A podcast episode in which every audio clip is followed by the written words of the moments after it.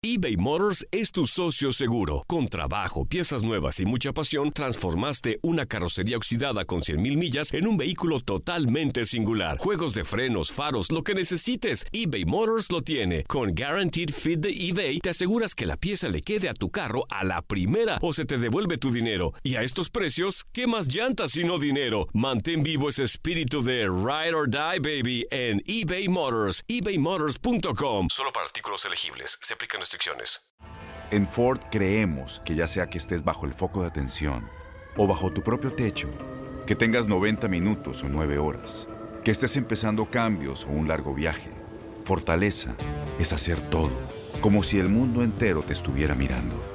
Presentamos la nueva Ford F150 2024. Fuerza así de inteligente solo puede ser F150. Construida con orgullo Ford. Fuerza Ford. Aloha mamá. Sorry por responder hasta ahora. Estuve toda la tarde con mi unidad arreglando un helicóptero Black Hawk. Hawái es increíble. Luego te cuento más. Te quiero. Be All You Can Be, visitando goarmy.com diagonal español. When you buy a new house, you might say, Shut the front door! Winning! No, seriously. Shut the front door. We own this house now. but you actually need to say, Like a good neighbor, State Farm is there. That's right. The local State Farm agent is there to help you choose the coverage you need. Welcome to my crib. no one says that anymore, but I don't care. So just remember, like a good neighbor, State Farm is there. State Farm, Bloomington, Illinois. El siguiente podcast es una presentación exclusiva de Euforia On Demand.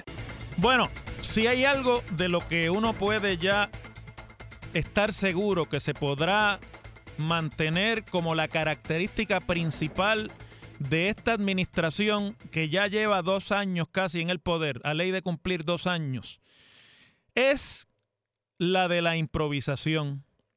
Una tras otra, tras otra, tras otra. La característica que ha mantenido la administración de Ricardo Rosselló desde el inicio, desde antes del huracán María, ha sido la de improvisar y a última hora correr con los detalles de piezas legislativas que tienen importancia en el futuro de Puerto Rico. Cójase, por ejemplo, esto que llaman la reforma contributiva, que cuando usted la mira en realidad no es una reforma del código contributivo ni hace grandes cambios a lo que es la política contributiva en Puerto Rico. La política contributiva va a seguir estando fundamentada en la contribución sobre ingresos de los individuos y las corporaciones y en arbitrios a la actividad económica, de una u otra manera. Ese es el modelo contributivo en Puerto Rico y para usted hablar de una reforma contributiva y, darle verdadero significado a la palabra reforma, que es rehacer, formar nuevamente, darle nuevo significado a una acción gubernamental o a una acción de política pública en general, pues usted tendría que cambiar sustancialmente el modelo contributivo. Eso no es lo que está proponiéndose, ni siquiera de lo que se ha estado hablando desde que comenzó la administración y mucho menos con los acuerdos que se conocieron ayer por la tarde y que hoy se publican en todos los medios de comunicación como el paso final para aprobar en los próximos días la legislación contributiva. Por eso yo no voy a usar el término reforma contributiva, porque uno de los problemas que tiene Puerto Rico es que nosotros hemos dañado las palabras.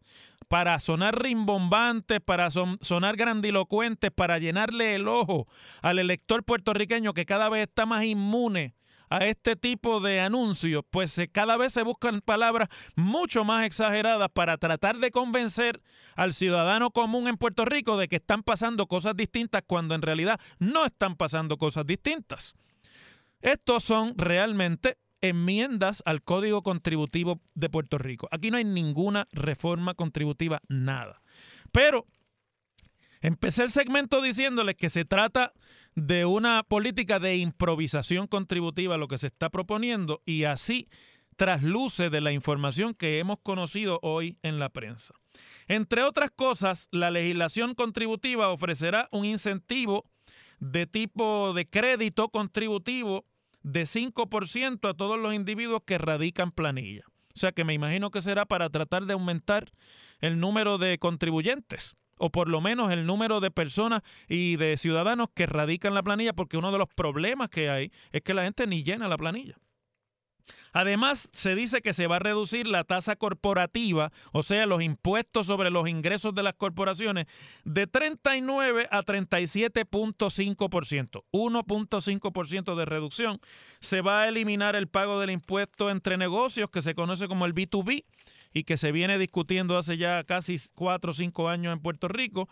Y en el caso de contribuyentes con ingresos de, 2000, de 200 mil dólares o menos, pues ese se va a eliminar el B2B. Es decir, eh, el impuesto entre negocios se va a eliminar para aquellos negocios con ingresos de 200 mil dólares o menos, eh, lo que supuestamente va a beneficiar a cerca de 8 de cada 10 empresarios en Puerto Rico. Lo que eso quiere decir es que en Puerto Rico ya casi no hay grandes empresarios ni grandes empresas. Cada vez son más pequeños los negocios. Y eso no está mal. Yo no estoy criticando los cambios que se están proponiendo me parece que está eh, bien que se estén proponiendo estímulos especialmente a la actividad empresarial de la que va a depender la economía de Puerto Rico si algún día se va a recuperar. Y no va a depender esa recuperación única y exclusivamente de los fondos de mitigación y reconstrucción que vienen como parte del huracán María. Pero aquí el problema es que hasta ayer todavía estaban cuadrando cuáles van a ser las estrategias de la legislación para que se logren los recaudos. Porque el problema es que la reforma contributiva, o sea, los cambios contributivos que se están proponiendo, van a costarle al erario 1.127 millones de dólares.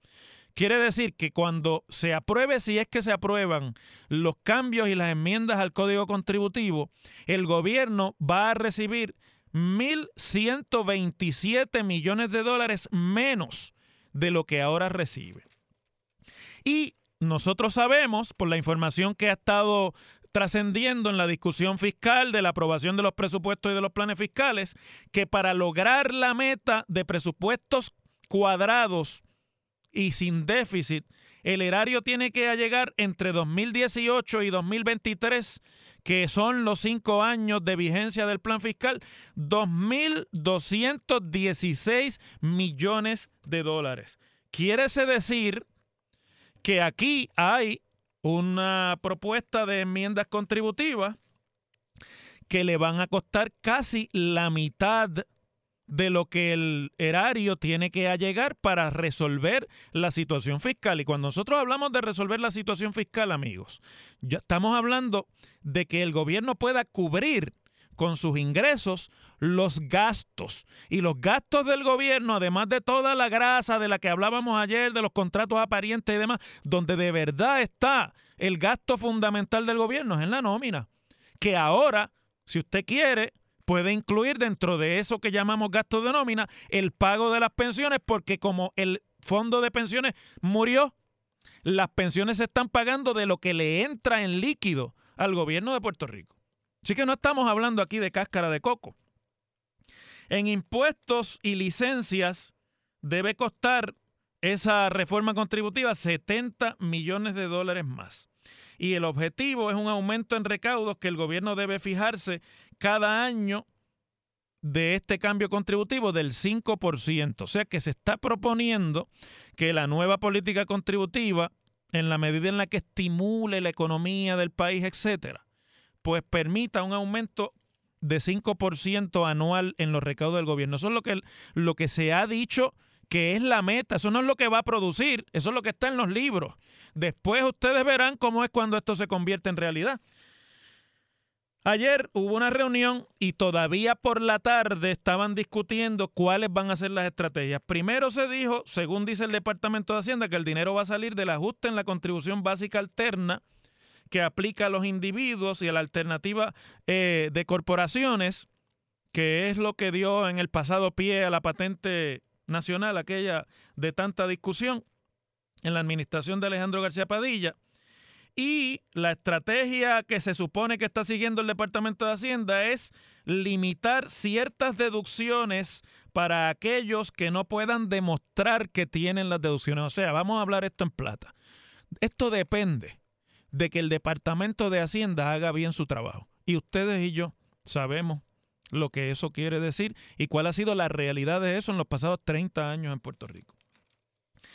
El presidente del Senado, que ayer llegaron a un acuerdo los presidentes de las cámaras con la Fortaleza y con Hacienda, pues eh, habla de la reforma y fundamentalmente la han tenido que reducir, dice el presidente del Senado, sobre la opción de costear la reforma fijando límites a los incentivos contributivos, o sea, recortar los incentivos contributivos que se dan en Puerto Rico. Eh, lo que antes era la piedra angular para pagar la reforma contributiva. Ahora el presidente del Senado dijo que el código de incentivos se puede tratar en su momento porque ya con las medidas cautelares que se han tomado y a base de los números que tenemos no hay ninguna dificultad. O sea que ya ellos borraron de un plumazo el problema de recaudos. Mientras tanto que el presidente de la Cámara decía que hemos llegado a unos acuerdos con los números, pero dijo queremos estar también en cumplimiento con el plan fiscal que estableció la Junta de Supervisión Fiscal. Bingo, bingo, porque ayer, a poco de conocerse lo que se estaba anunciando como el acuerdo final para la Junta de, para, perdón, para los cambios contributivos, la Junta de Supervisión Fiscal, en sus páginas de Twitter y demás, escribió que la reforma contributiva parece que no va a cumplir por lo que hasta ahora se ha discutido con lo que dice el plan fiscal. Dice la Junta de Supervisión Fiscal, como a eso de las seis de la tarde, la legislatura añadió disposiciones al proyecto que, sin información adicional, aparentan ser inconsistentes con el plan fiscal. Estoy citando. La Junta de Supervisión Fiscal espera recibir el listado de las medidas de pago para poder evaluar si la legislación es consistente con el plan fiscal, fiscal o si requiere enmiendas adicionales. Lo que quiere decir eso de si requiere enmiendas adicionales es si se las eliminamos nosotros en la Junta. La Junta lo que está diciendo es, con la información que tenemos sobre nosotros no va a pasar esta reforma contributiva. Entonces, cuando usted viene a ver, esto se reduce a un ejercicio político. La Junta le está ya mandando las señales de que eso no cumple con el plan fiscal y que ellos no tienen a estas alturas información alguna que piensen que eso les va a permitir cumplir. El presidente de la Cámara dice que quieren cumplir. El presidente del Senado dice que hay que esperar a después a bregar con los incentivos y Hacienda todavía está decidiendo si van a bregar con la contribución especial o con la contribución básica alterna, etcétera, etcétera, etcétera se, se ve la cola, como les dije, de la improvisación. Están tratando de marronear esto a última hora porque se le fue la sesión legislativa y ni han cuadrado la legislación de reforma o de cambio presupuestario. Entonces, como siempre, aparecieron las tragamonedas por allá, por el Lefil. Finalmente, el acuerdo es que va que van a legalizar las tragamonedas estas que están operando en los negocios clandestinos y en todos lados en Puerto Rico a contrapelo de los intereses de la industria de los, del casino y la industria turística en Puerto Rico. O sea que se van a cargar la industria de los casinos en los hoteles en el país.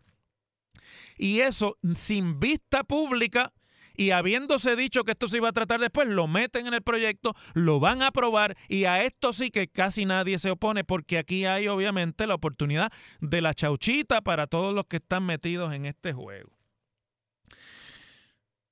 Sin pensar, van a improvisar con una propuesta de recaudos o de promesa de recaudos, se van a llevar de por medio toda una industria en el país y yo les aviso a ustedes, si eso va a producir el dinero que ellos están diciendo que va a producir.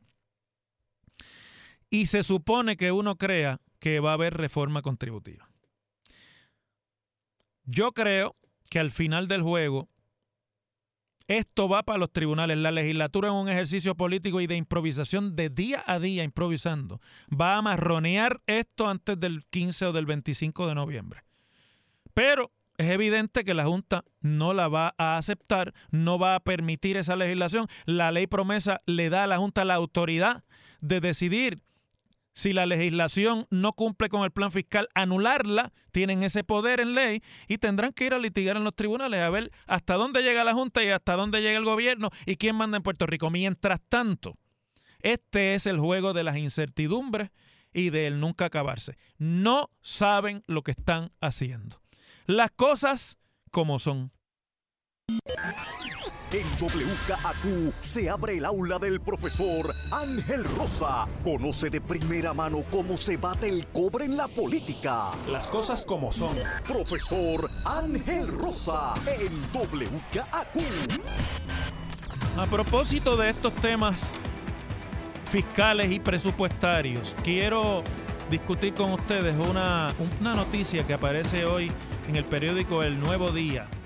La firma Joan Isabel González, que como ustedes saben es reportera y es la corresponsal de asuntos fiscales y económicos del periódico El Nuevo Día, uno de ellos, me parece a mí que de las que más dominio tiene del tema. Y es interesante porque ustedes recuerdan cuando se anunció con bombos y platillos que la Junta de Control Fiscal había contratado una firma que se llama Cobry Kim, una firma de abogados especializados en asuntos de deuda de los Estados Unidos, para no le llamaban auditar, pero vamos, para estudiar a fondo cada una de las transacciones de, de, emisión de deuda que se hicieron en Puerto Rico y la corrección jurídica, legal y fiscal de esos ejercicios de endeudamiento que Puerto Rico llevó descontroladamente, especialmente a partir de 1996 en adelante.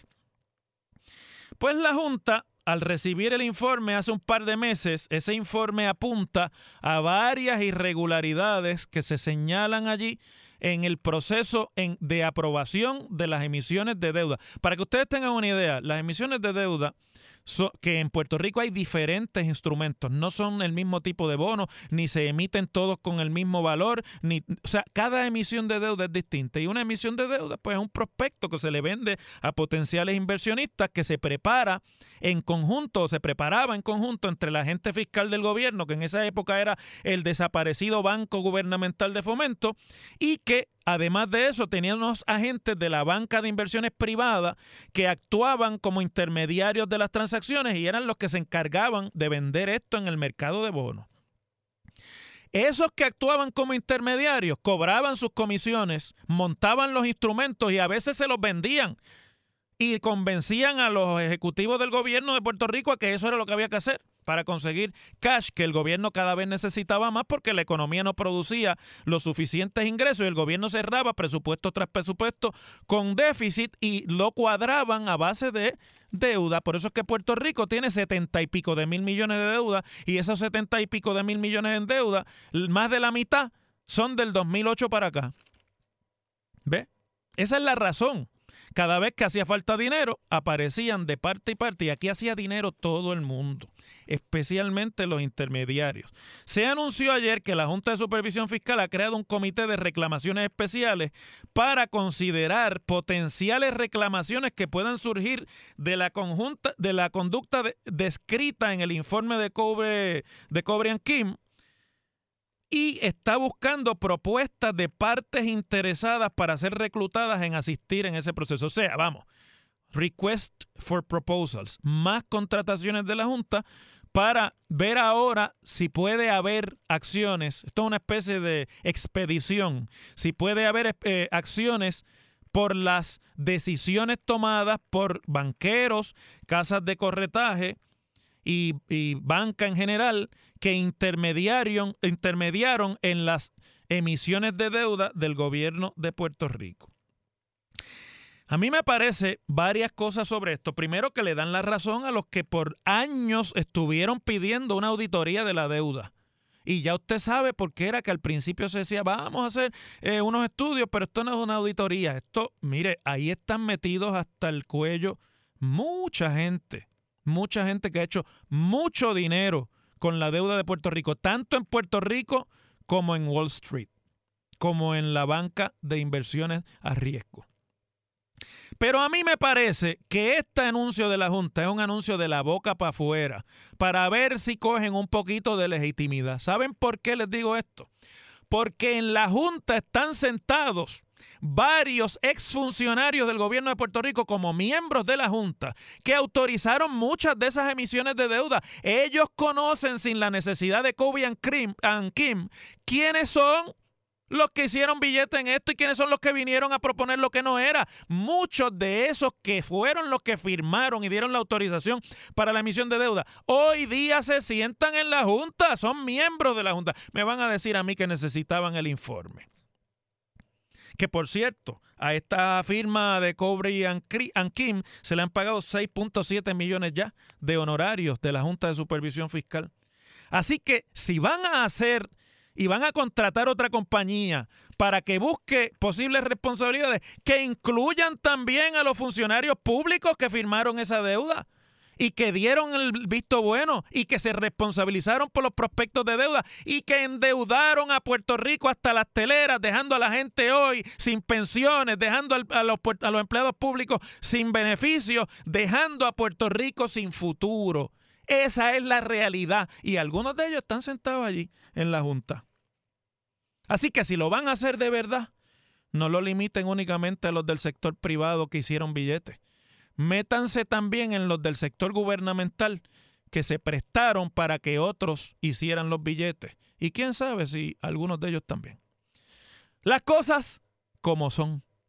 El pasado podcast fue una presentación exclusiva de Euphoria On Demand. Para escuchar otros episodios de este y otros podcasts, visítanos en euphoriaondemand.com. Boost Mobile tiene una gran oferta para que aproveches tu reembolso de impuestos al máximo y te mantengas conectado. Al cambiarte a Boost, recibe un 50% de descuento en tu primer mes de datos ilimitados. O, con un plan ilimitado de 40 dólares, llévate un Samsung Galaxy A15 5G por $39.99. Obtén los mejores teléfonos en las redes 5G más grandes del país. Con Boost Mobile, cambiarse es fácil. Solo visita boostmobile.com Boost Mobile, sin miedo al éxito. Para clientes nuevos y solamente en línea, requiere AroPay. 50% de descuento en el primer mes requiere un plan de 25 dólares al mes. Aplican otras restricciones. Visita boostmobile.com para detalles. Si tú o alguien que conoces está pasando por una situación difícil o por una crisis de salud mental, la línea 988 de prevención de suicidio y crisis te brinda apoyo especializado 24 horas al día, 7 días a la semana. Solo llama al 988. Cuando llamas al 988, te conectarán con consejeros especializados que escucharán tus inquietudes y te brindarán apoyo en español. Simplemente llama o textea al 988. Hay esperanza. La línea 988 funciona. Soy el abogado Pedro y todos los días sigo haciendo dinero, dinero y más dinero. Con tantos años de experiencia y todo el dinero que he conseguido para todos nuestros clientes, ¿por qué vas a llamar a otro abogado? Las consultas con nosotros son gratis.